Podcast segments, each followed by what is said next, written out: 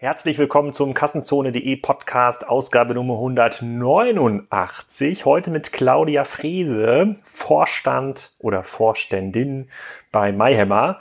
Die meisten Kollegen aus dem Büro haben gefragt, MyHammer, gibt's das noch, als ich angekündigt habe, dass sie zu Gast ist? Aber ich kann euch versprechen, MyHammer gibt's noch ziemlich doll.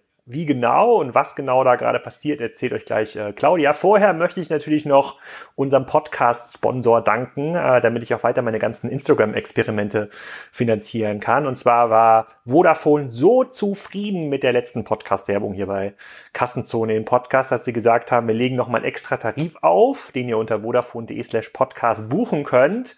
Äh, und zwar heißt dieser Tarif Red Business XL Plus. Ähm, der hat, wie ihr euch schon denken könnt, ein unbegrenztes Datenvolumen, europaweite Flat ins Mobilfunk und ins Festnetz. Das ist tatsächlich gar nicht mal so uninteressant, was da, ähm, was da drin steht. Da kann man sich auch noch ein paar extra Karten dazu buchen und äh, unbegrenztes Highspeed-Datenvolumen, wenn ich mir so angucke, wie viele Podcasts ich mittlerweile konsumiere und äh, wie oft ich da bei meinem Telekom-Tarif nachbuchen muss, ähm, das ist gar nicht mal so schlecht. Also schaut mal rein bei Vodafone, die freuen sich über weitere Podcast-Abrufe in ihrem Datentarif unter vodafone.de slash Podcast. Aber bevor ihr das macht, hört euch unbedingt an, was Claudia zu MyHammer zu erzählen hat. Äh, das ist deutlich spannender, als ich erwartet habe. Viel Spaß.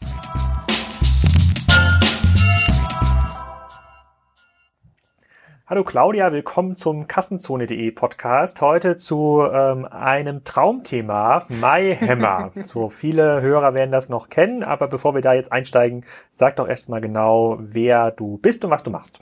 Ja, hallo, ich bin Claudia Frese, ich bin die Vorstandsvorsitzende von MyHammer. Ähm, MyHammer ist Deutschlands führendes Handwerkerportal und bringt Handwerker mit, Handwerker und Dienstleister sollte ich sagen, mit Leuten zusammen, die entweder an ihrem Haus was reparieren müssen oder was renovieren wollen oder was reparieren ja müssen einfach.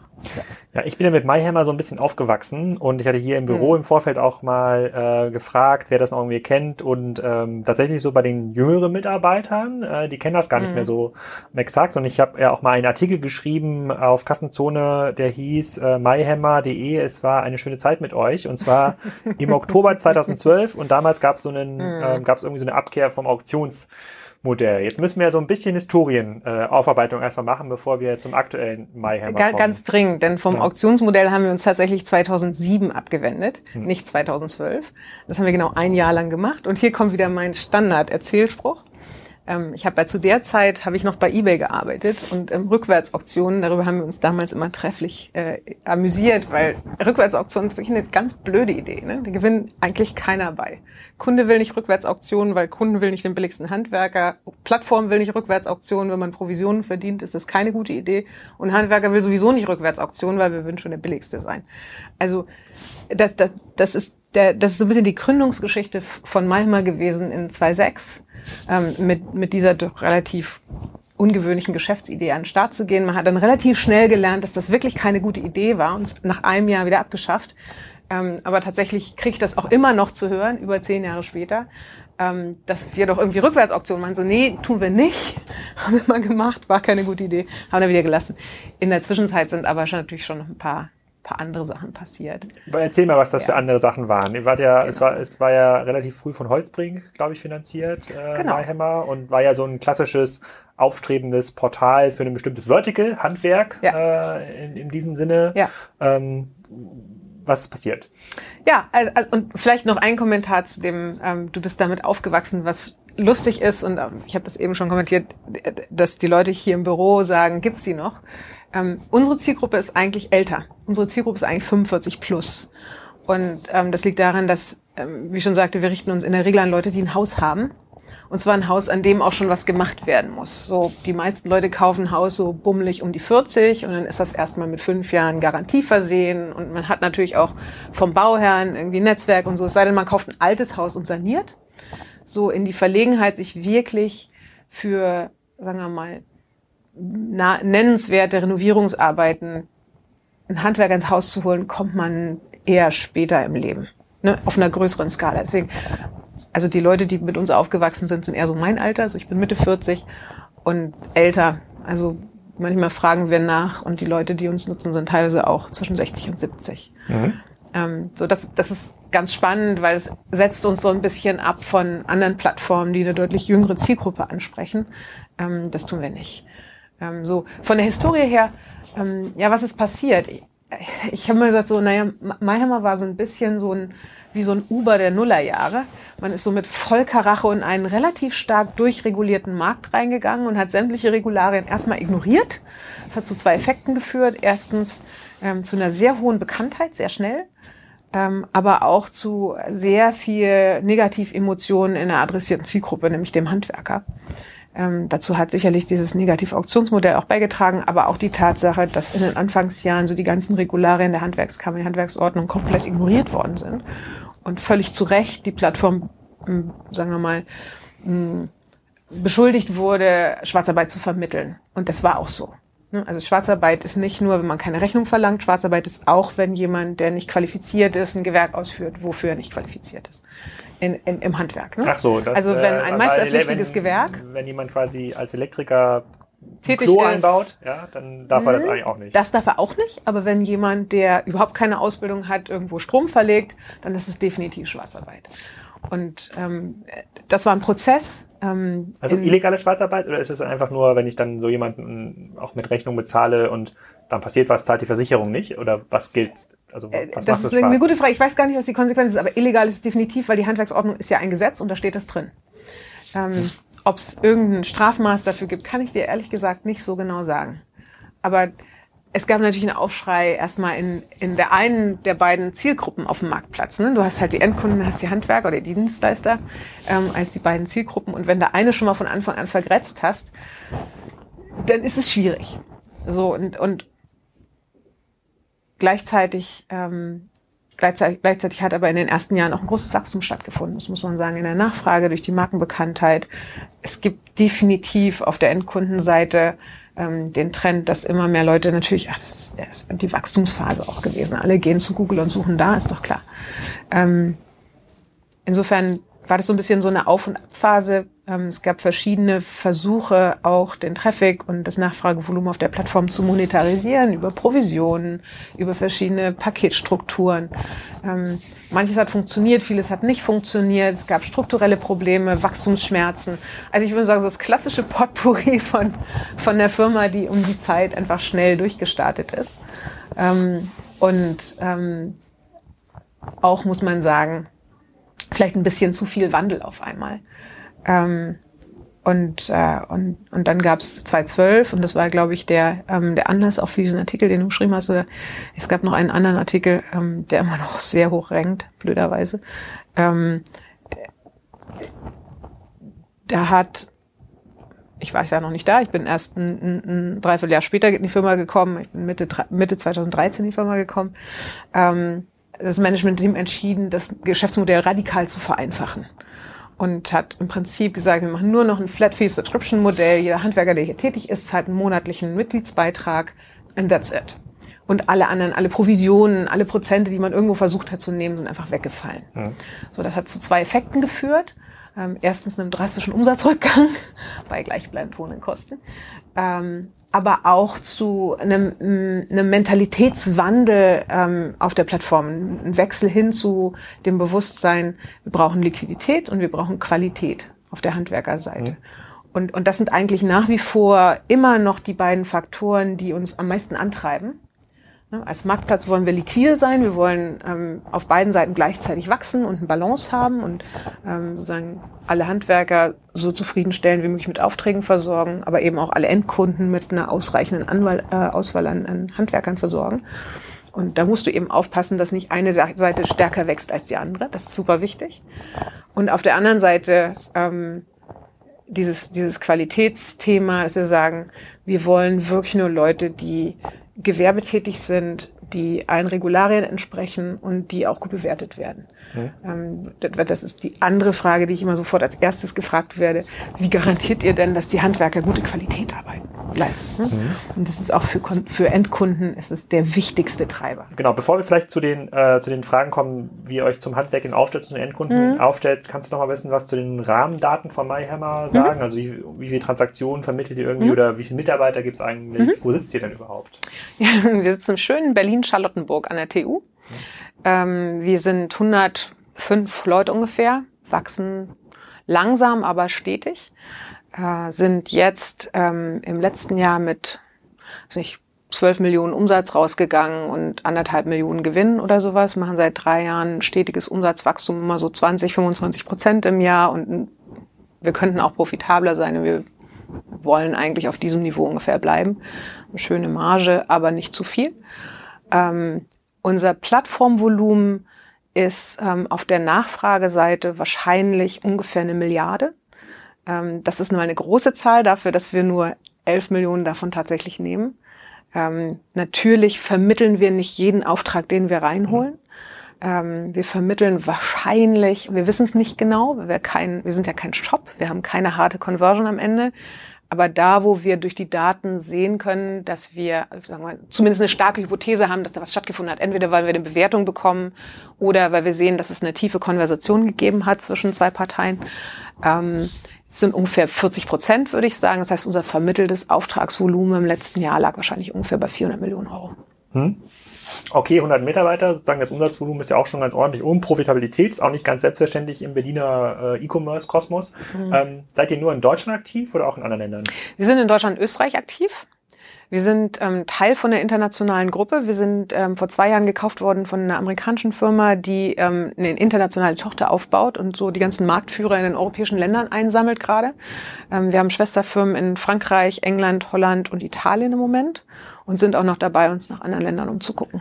Wie funktioniert heute das Geschäftsmodell? So eine, ist das so eine Basisfee jetzt immer noch oder habt ihr das nochmal umgestellt? Ähm, wir haben es nochmal leicht verändert, gerade jetzt kürzlich, oder sind es dabei, nochmal leicht zu verändern. Aber wir glauben grundsätzlich schon an diese Basisfee. Ähm, wir haben einen monatlichen Mitgliedsbeitrag von 60 Euro, den zahlt jeder Betrieb. Ähm, egal wie groß? Egal wie groß der Betrieb ist, allerdings nicht mehr, egal wie hoch das Volumen ist. Ähm, wir haben den jetzt gerade gekappt, weil wir gesehen haben, wir haben so ein paar Leute, die uns wirklich sehr überproportional hoch äh, genutzt haben und haben gesagt, so ab einer bestimmten Nutzung cappen wir das und nehmen dann pro Einzelnutzung noch einen Betrag dazu. Mhm. Ähm, wir haben es aber so ausgelegt, dass wir gesagt haben, von dem Basisbetrag, wenn man uns normal nutzt, sollte eigentlich für jeden Betrieb drin sein, dass sie pro Monat zwei Aufträge generieren. Und das bedeutet, sechs Konversationen haben. Ich erzähle vielleicht gleich noch ein bisschen mhm. mehr über Konversationen, weil wir denken sehr stark in Konversationen, ähm, in Kontakten ähm, zwischen, zwischen Anbietern und Nachfragern. Und ähm, wenn man eben mehr als sechs solche Kontakte generiert pro Monat, dann muss man ab dem siebten jeden Kontakt einzeln bezahlen und, und diese äh, Kontaktgebühren richten sich nach dem Auftragsvolumen. Also es ist ich für einen kleinen Auftrag Lampen aufhängen, würden wir wahrscheinlich nur einen Euro nehmen, aber wenn es um eine größere Sache geht, keine Ahnung, irgendeine Einfahrt zu pflastern, irgendwas im mehrtausend Euro Bereich, dann würden wir vielleicht auch 40 oder 50 Euro dafür nehmen. Mhm, okay, dann erzähl mal ein bisschen was zu den Kon Konversationen. Ich, ich erzähle mhm. dir auch gleich sozusagen meine sozusagen Case Study, die ich gerne mit dir mal hier durchexerzieren Na klar. würde. Nicht nur als Kunde, auch als Handwerker. Aber ja. vielleicht kannst du ein bisschen was von der Logik erzählen. Also yeah. heißt sechs Konversationen, also sechs mit sechs Kundengespräche, wovon dann quasi äh, jedes, äh, jedes äh, dritte konvertiert. Genau. Ähm, also Konversation ist für uns erstmal einfach nur ein Kontakt zwischen dem, dem Handwerker und dem Endkunden. Unsere Plattform ist sehr stark Messaging-basiert. Ähm, die ist, wenn man sie über die App nutzt, ist sie eigentlich eine Messaging-App mittlerweile ähm, mit ein paar Features drumherum, ähm, wo wir den Kontakt am Anfang anbahnen und dann eingreifen, monetär eingreifen ab dem Moment, wo ein gegenseitiger Kontakt hergestellt ist. Deswegen nennen wir es Konversation. Ne? Also wenn jemand eine Ausschreibung einstellt und ein Handwerker meldet sich drauf und sagt, jo, ich könnte mir vorstellen, das zu machen, ähm, und der Endkunde meldet sich nie wieder, dann nehmen wir auch kein Geld, was ja kein Wert entstanden ja. ist. Wenn der Endkunde sich aber darauf zurückmeldet und sagt, ja, kann ich mir auch vorstellen, lass uns mal reden, machen Besichtigungen, was auch immer, dann sagen wir, supi, jetzt haben wir einen Kontakt hergestellt, da ist dann sozusagen unser Wert auch entstanden und deswegen können wir das auch monetarisieren.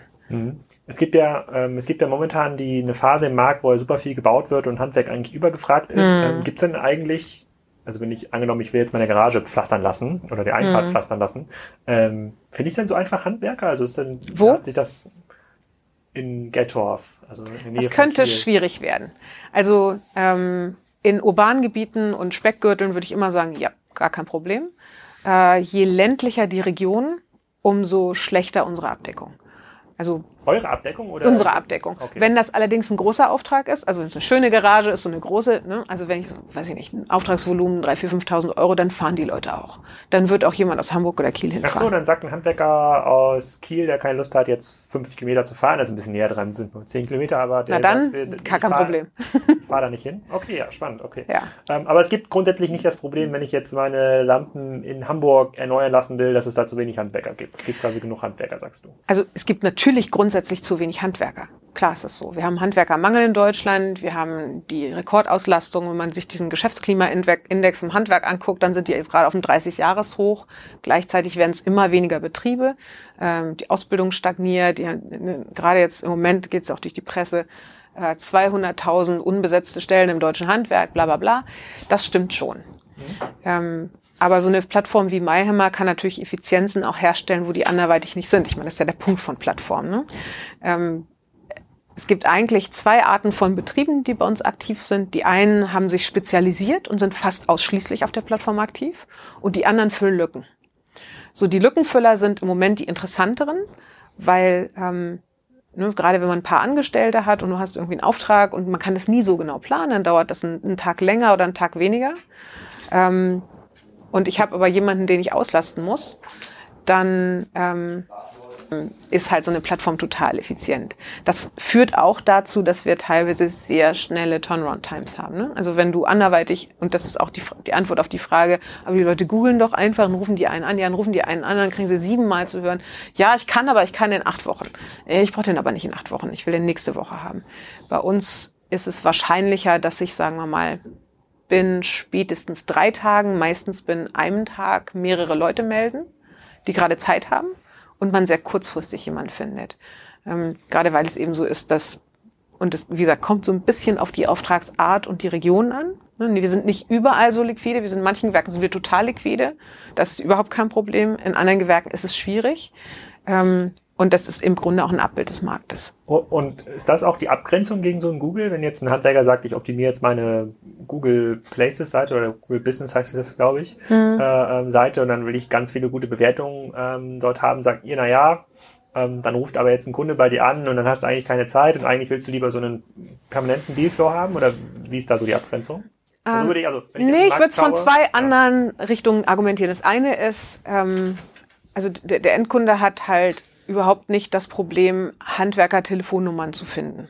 Ne, da, da braucht er nur einmal googeln, dann findet er Local oder guckt in die gelben Seiten, dann findet er das. Worauf der Endkunde keine Lust hat, ist äh, 87 Leute anrufen und die, erreicht man die nicht, weil die eigentlich auf der Baustelle sind oder die haben keine Zeit oder sie sind unfreundlich oder was auch immer. Ähm, für einen Endkunden ist es einfach convenient zu sagen, ich schreibe einmal kurz auf, was ich brauche und dann kriege ich Angebote. Und in der Regel ist es auch so, dass der Endkunde erstmal messagen will oder E-Mail und erst im zweiten Schritt, wenn er schon weiß ungefähr, wer sind eigentlich die ein, zwei Leute, die ich mir vorstellen kann, dann telefonieren. Ne? Also er will nicht rumtelefonieren, ja. deutlich gesagt.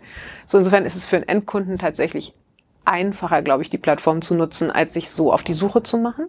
Sonst würden die Leute ja auch nicht kommen, weil wie gesagt, es ist nicht das Problem, Nummern zu finden. Die sind ja alle öffentlich. Wir bewegen uns ja auch im, im, im Businessumfeld. So auf der Handwerkerseite, wir haben es in Deutschland zu 70 Prozent mit Ein-Mann-Betrieben zu tun. Das hat nicht was mit Mayhammer zu tun, sondern ist allgemein so. 70 Prozent der Handwerksbetriebe bestehen genau aus einer Person. Diese eine Person ist in der Regel von spätestens neun bis nachmittags um fünf irgendwo unterwegs und macht Sachen. Mhm sitzt also nicht am Schreibtisch, vielleicht morgens mal kurz und abends mal kurz am Computer, aber ist jetzt auch nicht so literate, was äh, irgendwie, ne, ich mache irgendwie Google Places und dann mache ich noch Facebook Ads und dann mache ich noch AdWords und dann mache ich noch dies und das. Ähm, also der Aufwand, den es ein Betrieb kostet, Online-Marketing zu machen, ist extrem hoch. Und sie haben es auch ehrlich gesagt gar nicht wirklich nötig, weil sie sind ja ziemlich ausgelastet. Also Kosten-Nutzen-Verhältnis aus der Betriebsseite ist schwierig. So unser Pitch ist immer zu sagen, naja, guck mal, dann kaufst du dir für 60 Euro im Monat ein Handwerkerprofil bei uns. Damit rankst du auch bei Google. Ne, und übrigens, wir machen ganz viel AdWords. Du wirst auf jeden Fall gefunden. Du kannst auch deine eigene Nummer auf das Profil mhm. packen. Leute rufen dich trotzdem noch direkt an. Aber du kriegst außerdem Zugriff auf unseren Pool von Ausschreibungen, wo du passgenau Sachen machen kannst, wenn du Bock hast. wenn nicht, dann ignorierst es halt, ist immer noch nicht teuer. Wie, äh, wie hoch ist so ein Projektvolumen im Schnitt bei euch? Also gibt es da ein Durchschnittsprojektvolumen oder ist das je nach Gewerk unterschiedlich? Es ist natürlich je nach Gewerk unterschiedlich, ganz klar. Also die kleinsten sind irgendwo um die 100 Euro. Das sind die ganz kleinen, so Lampe aufhängen oder Waschmaschine reparieren, bis hoch zu 10.000 Euro für sowas wie, was nicht, Solarpaneele montieren, Bau, Erdaushub, solche Sachen. Durchschnittswarenkorb bei uns ist ungefähr 1.500 Euro. Hm, Okay, aber das dann inklusive mit dem Erdaushub oder wo man generell, wo ein Bagger irgendwie fährt, ist ja immer ein bisschen teurer sofort. Okay, dann, ich, dann würde ich gerne mal sozusagen das als Case verstehen. Also die meisten Mhm. Kunden bei euch, habe ich jetzt verstanden, sind wahrscheinlich Endkunden. Das sind jetzt nicht so Architekten, die jetzt dort ihre Handwerker suchen. Die haben wahrscheinlich ihr bestehendes. Nee, ähm, Architekten nicht. Wir haben schon ein paar so ähm, Profi-AGs, nennen wir das Profi-Auftraggeber. Also das sind in der Regel kleine Immobilienverwaltungen. Leute, die so irgendwas zwischen, weiß ich nicht, 40 und 100 Wohneinheiten verwalten und wo regelmäßig eine Dusche repariert werden muss, äh, einmal nachgestrichen, wenn ein Mieter auszieht, so Standardarbeiten erledigen lassen. Ähm, und auch die haben das Problem, dass ihre eigenen Handwerker nicht so häufig ausgelastet sind. Und dann kommen sie zu uns, weil sie schneller einen finden. Ah, okay. Ähm, aber das ist eine Minderheit. Ne? Ich sag mal so, es ist so unter fünf Prozent der Kunden sind Gewerbe, 95 Prozent der Kunden sind, ähm, sind Privatleute und von denen 70 Prozent haben ein eigenes Haus. Ja. Gut, dann will ich mal quasi ein bisschen sozusagen Case machen. Privatkunden machen wir gleich. Zunächst mal mein Nachbar, der ist Elektriker, Reinhard Ja. Stefan, ja, sozusagen, der hat äh, extrem einfallsreiche Domain, sozusagen Reinhard Stefan Elektrotechnik, ja, sozusagen Sehr schön. RSE. äh, ähm, und ist auch ein Ein-Mann-Betrieb, hat so ein Auto äh, beklebt und macht halt Mhm. Ja. klassische Elektroinstallation. Ja. So, der ähm, lebt natürlich so ein bisschen vom Netzwerk, hat natürlich auch Klar. ein limitiertes, einen limitierten Word-of-Mouth-Effekt. Ja, sozusagen, Mhm. das, es hat jetzt nicht jeder immer was äh, elektrotechnisch zu tun. Mhm. Ma- Manche Dinge sind auch irgendwann, sind auch irgendwann fertig. Was ist, wie muss ich mir jetzt seinen Case vorstellen? Wenn man jetzt sagt, so guck mal hier, Reinhard, du bist jetzt noch nicht bei MyHammer, du hast vielleicht eine, eine Google-Seite, vielleicht hast du auch eine Mhm. Webseite, die aber jetzt auch nicht jeder, äh, nicht jeder findet. Mit wie viel mehr Umsatz kann der denn irgendwie rechnen? Also, oder wie hoch ist der Mhm. Aufwand, sich einmal mit euch auseinanderzusetzen, überhaupt dieses Handwerkerprofil Mhm. einzutragen? Ich, ich sehe den ja am Wochenende wieder und dann kann ich ihm das direkt Ja, erzählen. also wir rufen ihn noch gerne selber an. Ähm, also sein initialer Aufwand ist total klein. Ähm, er muss sich entweder einmal anmelden oder uns anrufen, dann melden wir ihn an. Ähm, dann muss er uns beweisen, dass er das ist, was er tut. Ähm, also er muss uns seine, äh, seinen Gewerbeschein, seine Handwerkskarte, wenn er einen Meisterbrief hat, seinen Meisterbrief, ähm, seine Eintragung in die Handwerksrolle, was auch immer er hat, was ähm, sozusagen seine Qualifikationsnachweise sind, Mhm. die muss er uns einreichen. Äh, wie ist uns egal, er kann uns per WhatsApp ein Foto schicken, aber er muss uns beweisen, dass er das kann, was er sagt, dass er kann. Und dann schalten wir ihn frei. Und zwar je nachdem, welche Qualifikation er hat für das Gewerk, für das er qualifiziert ist. Und dann geht's eigentlich los. Ähm, so, dann wird er ab Tag eins von uns E-Mails mit Auftragsvorschlägen bekommen. Die werden am Anfang noch ein bisschen vage sein, weil wir noch nicht genau wissen, was er will. Was steht da ähm, drin? Was ist ein Auftragsvorschlag? Naja, also in, in dem Fall, sag mir nochmal, wie euer Ort heißt.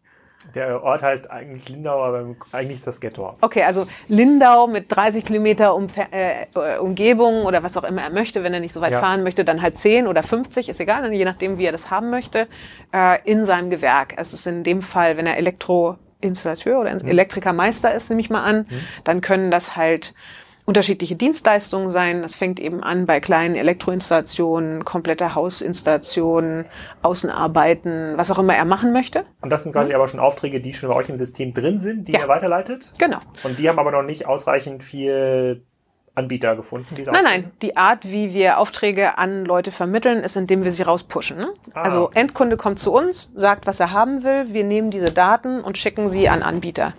Ähm, Aha. Und das in der Regel passiert das per E-Mail. In der Regel passiert das einmal am Tag, morgens. Dann kriegt er halt jeden Morgen so eine Liste von Sachen, die er gerne machen könnte, wenn er, wenn er möchte, die auf ihn passen. Je aktiver er ist, umso besser wird die Liste. Ne, weil wir natürlich auch lernen von dem, was seine Spezialisierung ist. Am Anfang müssen wir so ein bisschen raten, weil die Gewerke sind teilweise sehr breit. Ähm, und auch das, was Leute sagen, was sie machen, ist nicht immer dasselbe wie das, was wir nachher Ja. sehen, dass sie tatsächlich tun. Smart Home Management oder das, Nee, eigentlich ist es eher sowas wie, ich mache Malerarbeiten, Fliesenlegen, Bodenarbeiten, Außenarbeiten, Gartenlandschaftsbau und Transport. Ne? Hm. Und, und dann guckt man hin und dann sagen wir, äh, nee, der macht eigentlich nur Parkett. Hm. Also das sozusagen, das macht ein, es geht eigentlich immer vom Allgemeinen ins Spezielle. Und sehr viele Betriebe haben wirklich auch so ähm, so spitze Spezialisierung, so Sachen, die sie am liebsten machen. Und dann merkt man auch, wenn der immer zugreift auf genau diese Sache, dann schicken wir ihm doch einfach genau diese Sache. Okay, angenommen aus Eckernförde ist jetzt, hat jetzt jemand irgendwie so eine Wohnung gekauft und sagt, da muss jetzt aber, keine Ahnung, alle Lampen müssen irgendwie neu und vorne die Sicherungskasten, der muss auch mal neu ja. gemacht werden. Das, genau. das wird über euch eingestellt und dann kriegt er da eine genau. E-Mail. Kriegt er eine E-Mail. Max Mustermann hat hier ein genau. Haus und dann? Kann er sich das angucken und wenn er Lust hat und sagt, ja, das kann ich mir vorstellen zu machen, dann kann er eine Nachricht schicken an Max Mustermann. Kann er entweder sagen, der hey. Kriegt aber direkt Max Mustermann. Ja, ja, ja ähm, über unsere Messaging-App. Ähm, entweder sagt er, ja, also das klingt total spannend, aber ich muss erst vorbeikommen, äh, um mir das anzugucken, weil ich kann es noch nicht einschätzen. Oder er sagt direkt, ach, weißt du was, ein Standardauftrag kostet 500 Euro, willst du es machen oder nicht? So, hier geht's schon los, wie schwierig wird. Weil, so wie ich das gerade gesagt habe, sehen die meisten Angebote nicht aus. Ähm, also ein, äh, ein Thema und deswegen auch die Frage, wie viel Zeit muss man denn eigentlich mit so einem System verbringen? Was wir mal versuchen, ist in den ersten paar Tagen, wenigen Wochen, wo jemand zu uns kommt, ihm zu erklären, wie das System funktioniert, uns auch für ihn zu konfigurieren, weil wir haben ziemlich ausführliches Templating-System, wo sich der Elektrikermeister, wenn er möchte, aus einem Set von Standardantworten sozusagen seine rauspicken kann. Er kann auch eigene gestalten, er kann Standardanhänge dranhängen. Ganz viele Betriebe schicken erstmal einen Fragebogen raus. Die sagen, ach, das reicht mir alles nicht, was der Kunde gesagt hat. Ich brauche noch diese sieben anderen Informationen.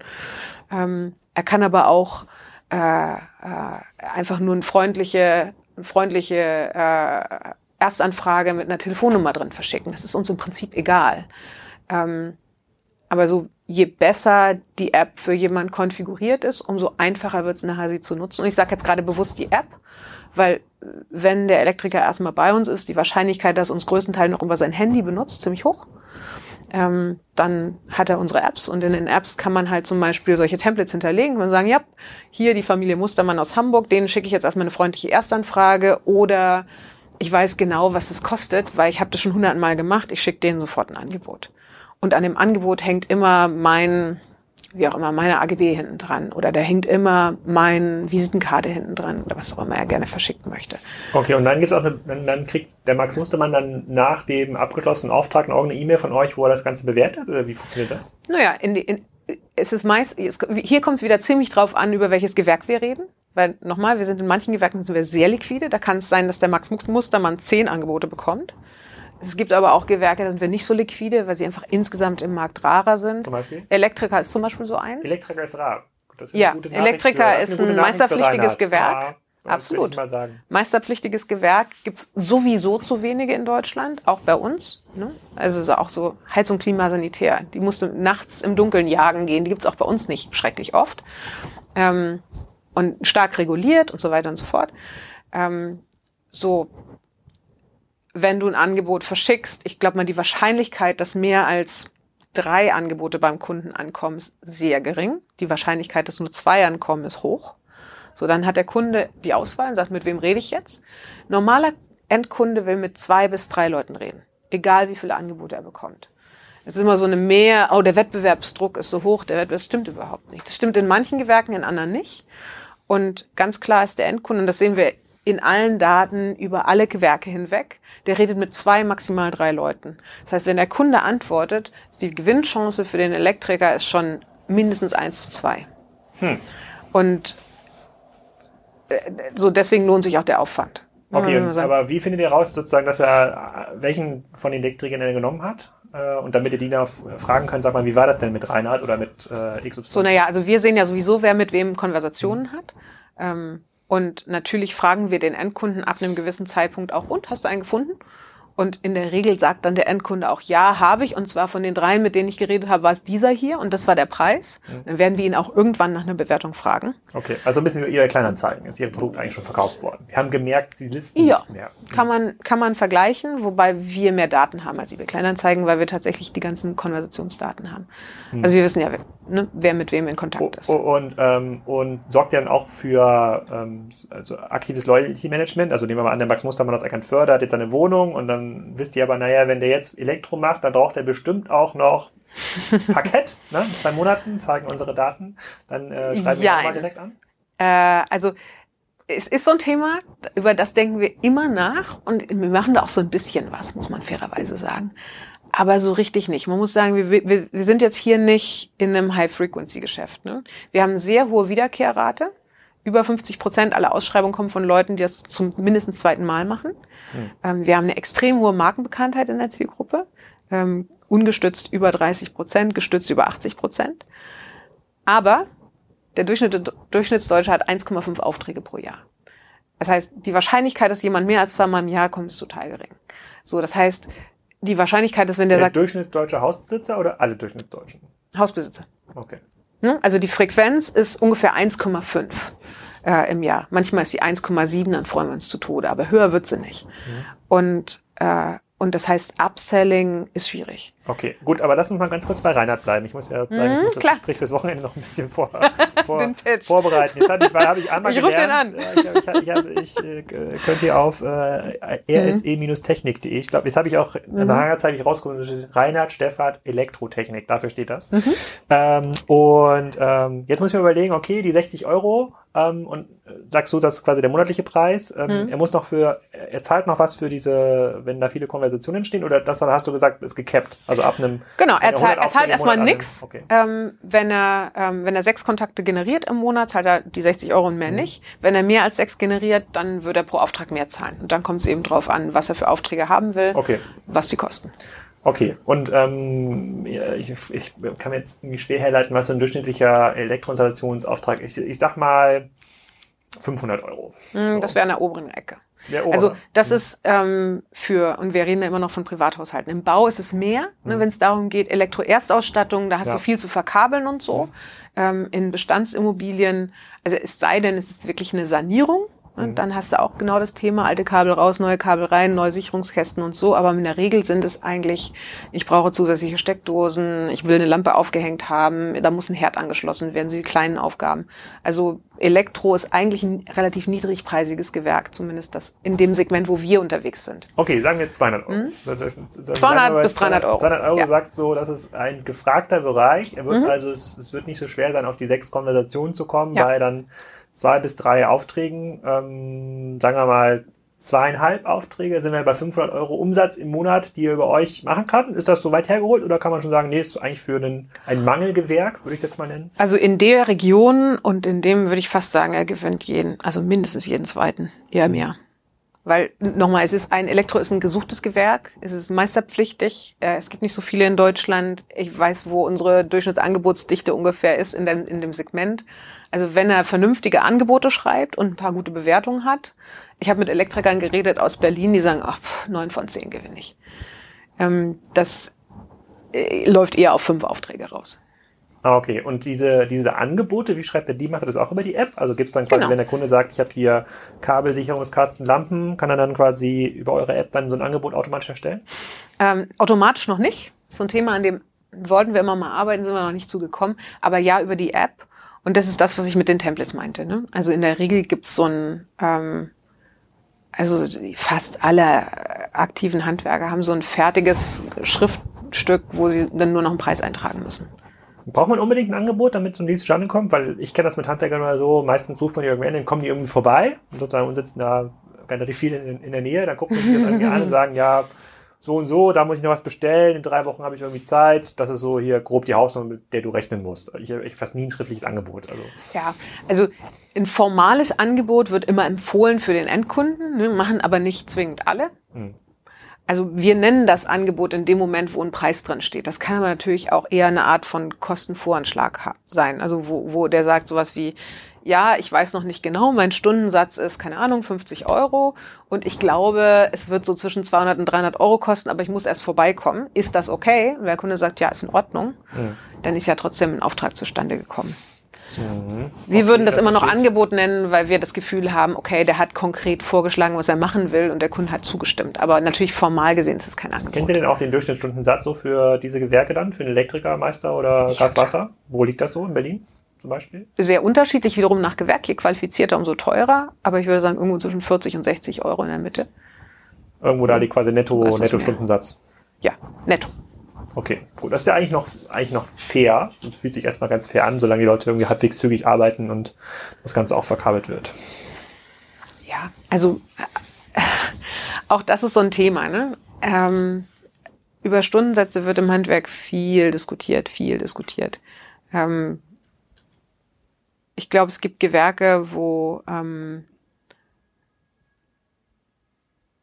ja, wo es durchaus einen, sagen wir mal, einen Preisdruck nach unten gibt, ne, weil sie wirklich, äh, wo es eine Menge Angebot gibt, wo Leute auch niedriger arbeiten was ist das? So eine klassische Lohnunternehmer, Transportsachen? Ja, gut, im Transport ist es nicht wirklich Handwerk, aber natürlich, mhm. klar, in dem Bereich hast du auch ähm, einen starken Preisdruck, aber eher bei den deregulierten Gewerken. So alles, was innen passiert. Ja. Ein anderer Nachbar mhm. von mir, der ist äh, Lohnunternehmer, Helge, und der meinte letztens mhm. zu mir, du Alex, es ist mittlerweile so teuer geworden, das Handwerk, der, der Maler kann sich keinen Maler mehr leisten. das, das ist auch noch, so. Das ist auch also, so. Wo soll das alles noch hinführen? Jetzt, deswegen ja. frage ich, was die Durchschnittspreise was die Durchschnittspreise Ja, das sind. ist auch so. Und also natürlich findest du auch Maler für die Hälfte. Hm. Ähm, aber, ne, und das ist ja auch was, was uns häufig vorgeworfen wird, ah, ihr propagiert Dumpingpreise. Das stimmt überhaupt nicht. Unsere Preise sind komplett intransparent. Niemand sieht, was jemand anbietet. Wir würden nie jemandem sagen, er soll billiger anbieten. Halten wir für Quatsch. Die sollen möglichst lang, lange überleben, die Betriebe. Und wenn du für 20 Euro arbeitest, die Wahrscheinlichkeit, dass es hier in drei Jahren noch gibt, nicht so hoch. Mhm. Ähm, also, wenn haben wir ja kein Interesse dran. Ähm, übrigens die Endkunden auch nicht. Äh, es ist immer total spannend zu sehen. Also Handwerk ist, ähm, und das unterscheidet Handwerk auch substanziell von allem, was, was Waren. Handel ist komplett intransparent. Wenn du in einem, sagen wir, in einem halbwegs liquiden Gewerk eine Ausschreibung machst, die Wahrscheinlichkeit, dass die Preisspannen, die zurückkommen, sich um 100 Prozent unterscheiden, ist ziemlich hoch. Also es kann sein, dass einer für 800 Euro anbietet und einer für 1600 Euro anbietet. Und dann finde mal raus, wie Wahrheit liegt. Wenn es in der Mitte ein Angebot gibt, ist die Wahrscheinlichkeit groß, dass der Kunde das nimmt. Mhm. Ne? Weil niemand will das Billigste und auch niemand will zu viel zahlen, aber irgendwie einen fairen Preis. Und, und das ist halt, das ist halt, es ist intransparent, komplett. Mhm. Okay, also jetzt ja. habe ich das aus der Handwerkersicht habe ich das verstanden. Also ich gehe voll mit mit diesem ganzen Thema Digitalisierung. die ganzen Ein-Mann-Beträge haben da, haben da eigentlich keine Zeit für. Wenn ihr sowas ja. wie Templating, Rechnungsstellung, wenn man das, das liegt ja total nahe, dass man das über so ein Klar. Portal wie euers irgendwie abwickelt, wenn man sie da irgendwie Klar. unterstützt. Äh, es gibt ja dann auch irgendwie so Softwareanbieter für Handwerksbetriebe, die nehmen ja sozusagen 1000 Euro für irgendwie Spezialsoftware dann für. Äh, es ist alles viel zu kompliziert. Also für einen kleinen Betrieb, wie gesagt, die sitzen ja nicht stundenlang am Rechner. Also ein ganz leichtes Mini-SaaS-Programm nennen wir das immer. Irgendwas, was auf dem Handy funktioniert. Eine App. Mhm. Ist völlig ausreichend. Gibt's aber auch mit der Steuerberater auch arbeiten kann. Ja, aber gut, nee, das muss man ja trotzdem ja auch, ja, äh, auch, rausfinden. Okay, aus Kundenperspektive habe ich das auch, auch, auch verstanden. Vielleicht da nochmal, ähm, weil das ja auch über den mhm. Podcast äh, ankommt.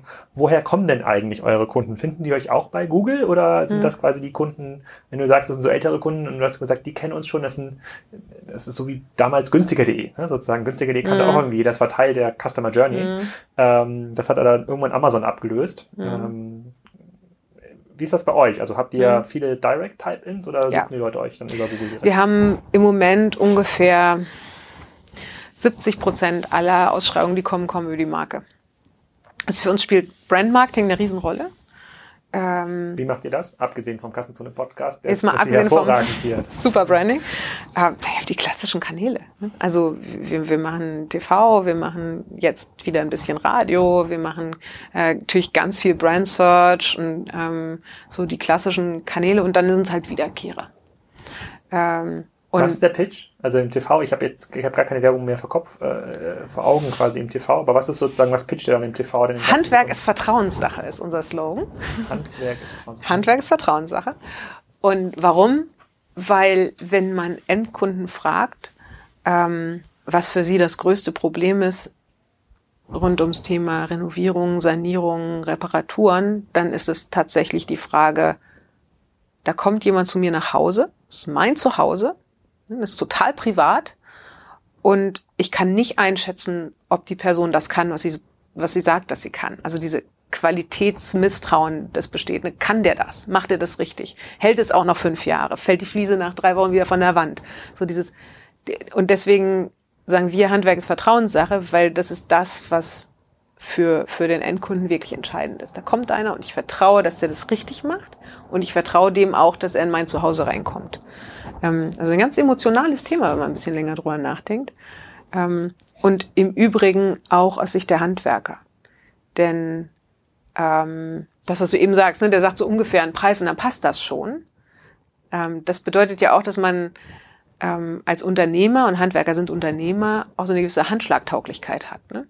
Ähm, vertrauenswürdig selber ist und ähm, auch ähm, da seine eigenen angelernten Quali Qualifikationen sozusagen zum Markte tragen kann. Ja, aber da sehe ich halt nochmal einen Unterschied zwischen der ländlichen Region, da wo ich ja wohne, versus mhm. dem urbanen Gebiet. In der ländlichen Region beauftrage ich in der Regel ja Handwerker du aus kennst. dem Dorf. So, Na klar. Ja, und die haben natürlich ein sehr hohes Interesse, dass die einen guten Leumund haben. Ne? Na klar. Man spricht ja untereinander und die Absolut. beziehen ihre Aufträge halt so. Und dann will jetzt irgendwie der Tischler nicht, dass irgendwie fünf von zehn Kunden sagen, der hat mich betrogen, dann kriegt er halt gar mm. keine Aufträge mehr. In urbanen Regionen ist das ja anders so. Dann, nicht da gibt's ja nicht ein, Ich glaube, das nicht. Thema also, wenn Leumund wenn jetzt und jetzt nach Berlin ein Elektriker kommt und äh, die Lampen irgendwie äh, falsch verkabelt. Du kannst nicht mehr quasi im Leumund ja gar nicht schaden, außer mit einer schlechten Bewertung vielleicht. Na doch, absolut. Eben. Zum einen online über eine schlechte Bewertung und dann ist es so, wenn man Handwerker fragt, woher sie ihre Aufträge generieren, dann sind es zu 80 Prozent ehemalige Kunden und Weiterempfehlung.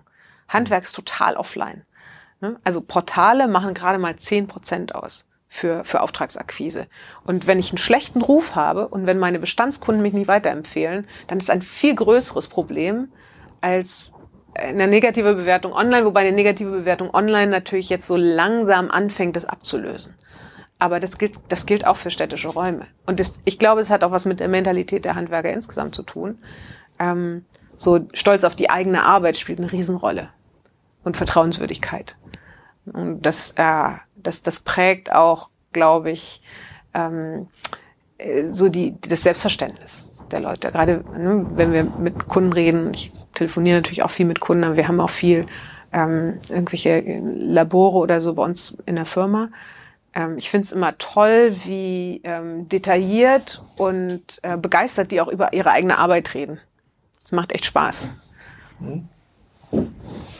Ja, das, das verstehe ich. Ich nur so ein bisschen, also diese, diese Handwerks-José, ja, also die Hochphase, die ist ja jetzt mhm. so drei, vor drei, vier Jahren irgendwie entstanden und ja, hat, ja. sieht ja auch momentan kein, äh, kein Ende. Ich habe Oh, ja. so gelesen, dass allein in Bayern jeden Tag zehn Hektar Land neu betoniert werden. Also wird quasi neues, steht irgendwie, steht irgendwie Neues.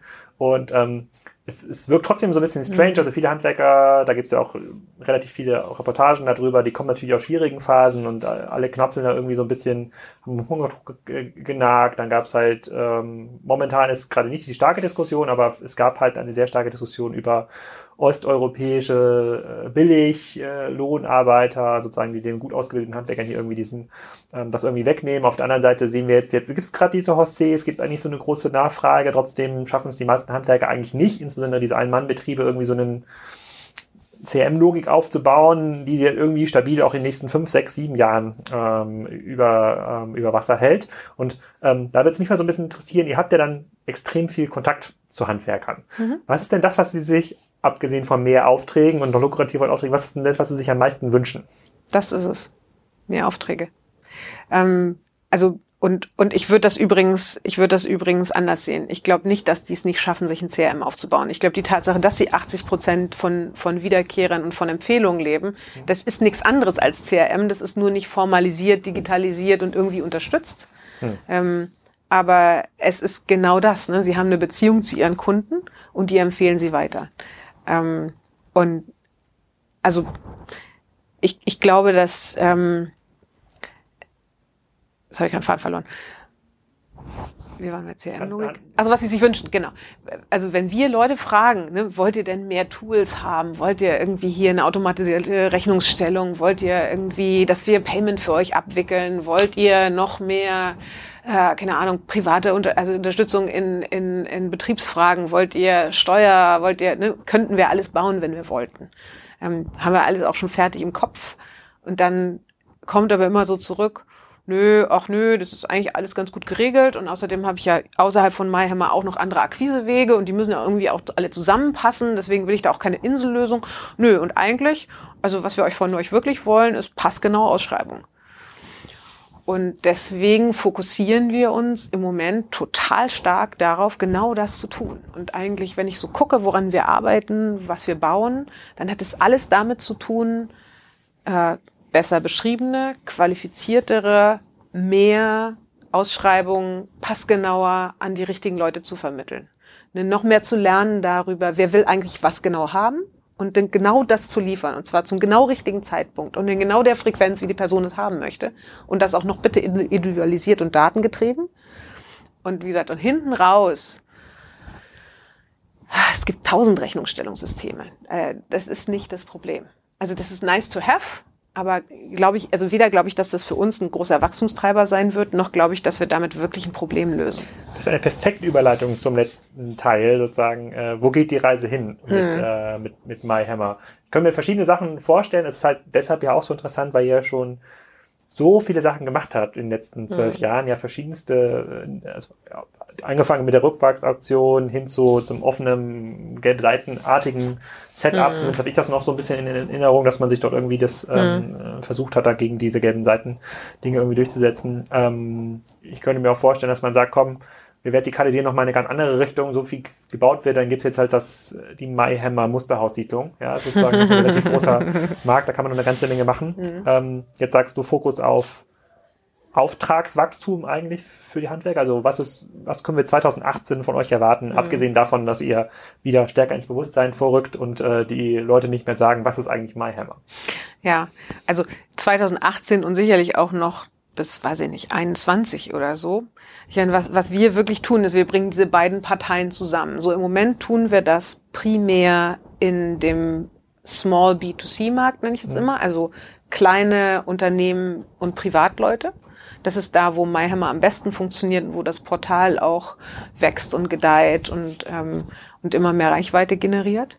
Ähm, so natürlich kann man drüber nachdenken, ob es draußen außerhalb dieser hm, des Portals noch ähm, so äh, Töpfe von Angebot oder Nachfrage gibt, an die wir uns auch andocken können. Und also die eine Stoßrichtung, habe ich ja schon ein bisschen drüber gesprochen, über die wir sprechen, hat sehr viel mit hm, Matchmaking nennen wir das, ne, mit ähm, Business Intelligence und mit Algorithmen zu tun. Also wirklich die richtigen Leute mit den richtigen Aufträgen zusammenzubringen. Das, das ist Datenarbeit. Ne? Das hat viel mit Suche zu tun, auch viel mit, ähm, ja, mit richtiger Algorithmen bauen und Distributionslogiken. Ähm, das ist der eine Schwerpunkt. Der andere Schwerpunkt ist, die Plattform an sich technisch noch viel stärker zu öffnen. Die ist jetzt schon relativ offen, weil wir sind integriert natürlich auch mit externen Tools und mit unseren eigenen Apps oder so, also sehr API-basiert zu bauen. Ähm, aber natürlich könnte man sich auch andere Nachfragepools vorstellen, die irgendwo da draußen existieren, die dann sozusagen angedockt werden an unsere Engine und an unser Handwerkernetz, um, um diesen, ähm, also diesen Netzwerkeffekt einfach zu, ähm, zu generieren, dass wir auf der einen Seite an andere Quellen von, von, von, von Endkunden rangehen, auf der anderen Seite aber auch vielleicht an bestehende Handwerkernetze und dass unsere Kernkompetenz, nämlich dieses Matchmaking und die Konversation zu starten, äh, auf immer mehr ähm, Angebot und Nachfrage trifft. Und so, da kommt nämlich jetzt auch postwendend deine Intermediärsthese rein. Ähm, ne? Also wenn man jetzt über große Plattformen und große Nachfragepools nachdenkt, dann ist man natürlich sehr schnell bei solchen Leuten wie Amazon, Google, Facebook.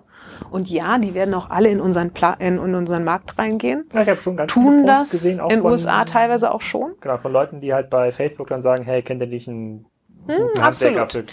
Ganz genau. Und, und weil das so ist, ne, weil ihr, ihr E-Commerce im Moment vor allem in Gruppen stattfinden, haben sie jetzt Marketplaces gebaut. Mhm. In den USA hat Marketplaces als erstes Vertical, jetzt als zweites Vertical, ähm, jetzt auch Services integriert und partnert mit unserer Mutterfirma HomeAdvisor an der Stelle.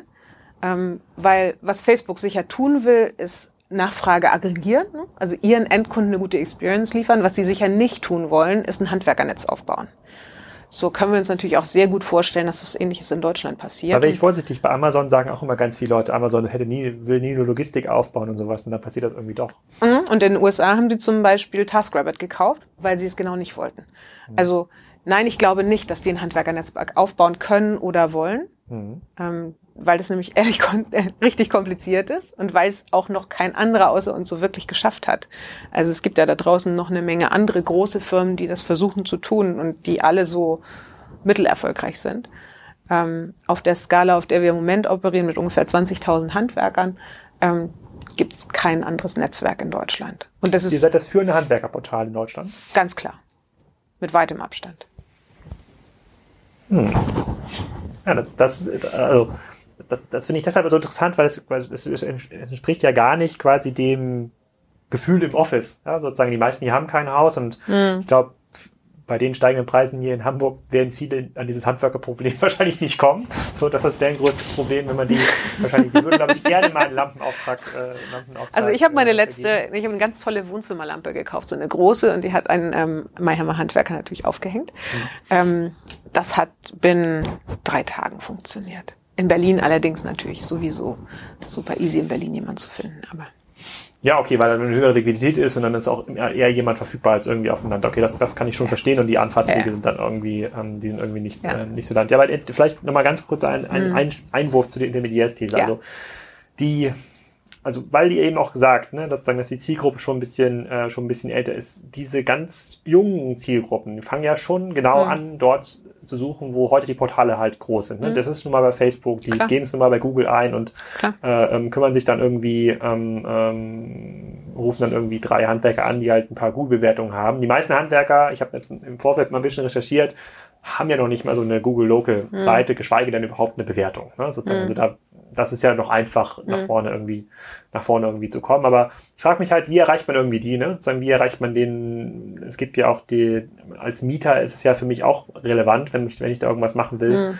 ähm, in der Wohnung, vielleicht, wenn es nur um das Thema Waschmaschine irgendwie anschließend geht. Das fängt irgendwie mhm. an mit mhm. Umzugshilfe, aber geht dann irgendwie, ja, ja. geht irgendwie weiter. Und da bin ich noch, da bin ich noch so ein bisschen am, am, ähm, ähm, nachdenken, ja, wie ist das, wie erreicht man den jungen Wohnungsbesitzer, den jungen Hausbesitzer? Muss man dann doch mit Fibrohaus irgendwie kooperieren oder mit, muss man dann doch, müsstet ihr nicht viel, viel stärker dann auch mit den ganzen Architekten irgendwie kooperieren und die Leute dann auf diese äh, Plattform ziehen? Auf der anderen Seite haben die schon ihr festes Handwerkernetz, dass sie da irgendwie, mhm. dass sie da irgendwie reinbringen wollen. Also dieser, dieser, die, diesen Share of Voice zu besetzen für das Thema Handwerk in der etwas jüngeren Generation, das ist, glaube ich, schon mal nochmal eine ganz andere Aufgabe ähm, als das, was MyHammer groß gemacht hat. Mhm. heute ist irgendwie TV-Werbung, ob es dann jetzt, keine Ahnung, ob es Instagram, Snapchat oder was auch immer ist, ne, um da relevant zu werden, who knows, aber da weiß ich noch nicht genau, wie da, wie, habt ihr da eine Idee, auch wenn das jetzt vielleicht nicht euer mhm. dringendstes Problem ist? Nö, also äh, zum einen, also es ist jetzt so ein paar Sachen gesagt. Ähm, jüngere Zielgruppe gibt es tatsächlich in einigen ähm, Verticals auch. Also Umzug ist mhm. zum Beispiel so ein Thema, das ist genau andersrum. Ne? Je jünger die Leute, umso öfter ziehen sie um. Ähm, anders als bei Renovierungsarbeiten, da musst du halt erst ein gewisses Alter haben, um sozusagen das wirklich nachzufragen. Ähm, das schreiben wir uns nicht wahnsinnig groß auf unsere Fahnen, aber ich glaube, wir sind auch im Umzugsbereich wahrscheinlich einer der drei Großen in Deutschland. Mhm. Ähm, und ähm, haben auch, weiß ich nicht, tausend Umzugsunternehmen auf der Plattform und ich wüsste jetzt ehrlich gesagt gerade keine Zahl, aber ich, also, weiß es nicht, im Monat irgendwas zwischen 8.000 und 10.000 Ausschreibungen oder so werden es bestimmt sein. Ähm, das sind jüngere Leute. Und die finden uns ähm, über die klassischen Kanäle, die du gerade genannt hast, Search, Facebook, Instagram experimentieren wir gerade noch mit, muss ich sagen. Also wir haben noch nicht wirklich, ich meine, Instagram als Reichweiten-Channel ist total spannend, als Conversion-Channel will sich nicht so richtig ähm, natürlich machen wir auch Social Media und all diese Sachen, glaube ich, dass die, ähm, äh, die Grundhypothese, die werden bei Google einfach einen anrufen, äh, in den jüngeren Zielgruppen anders ist als in den älteren, nee, glaube ich nicht. Ähm, weil ich glaube, auch für jemand, der, ähm, weiß ich nicht, Ende 20, Anfang 30 ist und seine Zwei-Zimmer-Wohnung von A nach B transportieren muss, ist es viel komfortabler, einfach mal einmal kurz ein paar Daten einzutippern, äh, in, in einem Formular und also gerade Umzug, da sind wir so dermaßen liquide. Kriegst halt innerhalb von drei Stunden zehn Angebote. Easy. Ähm, und, äh, und, und ein Riesenspektrum von verschiedenen Anbietern und Preisen. Ähm, ne, ich glaube, dass so eine Plattform tatsächlich auch da viel, viel mehr Convenience bieten kann, als, äh, als wenn du versuchst, irgendwie auf einzelne Betriebe zuzugehen. Mhm. Ja, sehr spannend. Also ähm, hast mir so ein paar Sachen erzählt im Podcast, da muss ich auf jeden Fall noch ein bisschen drüber nachdenken. Wir müssen gleich nochmal ausbaldowern, wie wir da äh, meinen Nachbarn mit ins Boot holen, damit ich auch mal live... Unbedingt, den will ich jetzt wenigstens als den, Kunden gewinnen. Den, den, den Live-Test haben, dann wird mir der berichten, wie das ist in den Ausschreibungen, dann erfahre ich das so ein bisschen. Wir können auf jeden Fall mhm. zusammenfassen, My Hammer ist wieder da. Auch wenn ihr eigentlich nie weg wart, nur quasi in der Wahrnehmung so ein. Äh, in deiner so ein, Wahrnehmung. In meiner Wahrnehmung, ja, in meiner Wahrnehmung, in meiner Wahrnehmung. Und, und äh, bei einigen, hier, einigen Kollegen im Büro allerdings auch. Ähm, aber das ändern wir jetzt ja. Deswegen vielen Dank erstmal für eure Gerne. Zeit. Äh, äh, viel Erfolg beim weiteren äh, Wachstum. Mhm. Da äh, habe ich, glaube ich, da, da haben wir, glaube ich, auch noch Puffer vielleicht für eine zweite Ausgabe. Ähm, Anytime. Und, ähm, aber erstmal möchte ich das quasi von der Hand Handwerkersicht erstmal lernen, wie das funktioniert. Vielen Dank. Okay, gerne. Wenn euch der Podcast mit Claudia gefallen hat, dann äh, freue ich mich natürlich über eine Bewertung auf iTunes, äh, Spotify, Soundcloud oder wo auch immer ihr gerade diesen Podcast hört. Empfehlt es gerne weiter. Ich wünsche euch eine sehr, sehr schöne Sommerzeit. Normalerweise kommt hier immer dieser Hinweis auf die nächsten Konferenzen, wo ist Spriker aktiv und äh, wie könnt ihr mit uns Kontakt aufnehmen. Aber das passiert erst wieder so richtig im September und bis dahin gibt es noch ein paar andere Podcasts, bei denen ich euch diese Hinweise geben kann. Und äh, deshalb nutze ich gerne diese Stelle mal, um mich zu bedanken. Das erste Halbjahr lief äh, sensationell, nicht nur bei den Podcasts, auch bei Spriker, Faktor A, was ja mittlerweile zur Depp-Gruppe gehört, E-Tribes, äh, über 100 Mitarbeiter wurden in diesem Zeitraum schon eingestellt in den diversen Beteiligungen. Und ähm, das Internet ist uns sehr wohlgesonnen zurzeit. Äh, das freut mich und ich hoffe, dass es im zweiten Halbjahr auch so weitergeht. Deshalb erstmal vielen Dank. Ich mache keine Sommerpause und versuche zwischendurch auch noch ein paar Kassenzone.de Analysen zu schreiben und Podcasts aufzunehmen. Freue mich über Podcasts-Gäste, plane ein Podcast-Auto, mit dem ich auch mal auf den vielen Reisen äh, zwischen Hamburg, Berlin, Hannover und München den ein oder anderen Gast ähm, interviewen kann. Ähm, als Vorbild habe ich natürlich Carpool Karaoke, ganz, ganz klar. Und äh, springe jetzt auch gleich mal ins Wasser hier an die Ostsee. Und ähm, vielen Dank und einen schönen Tag.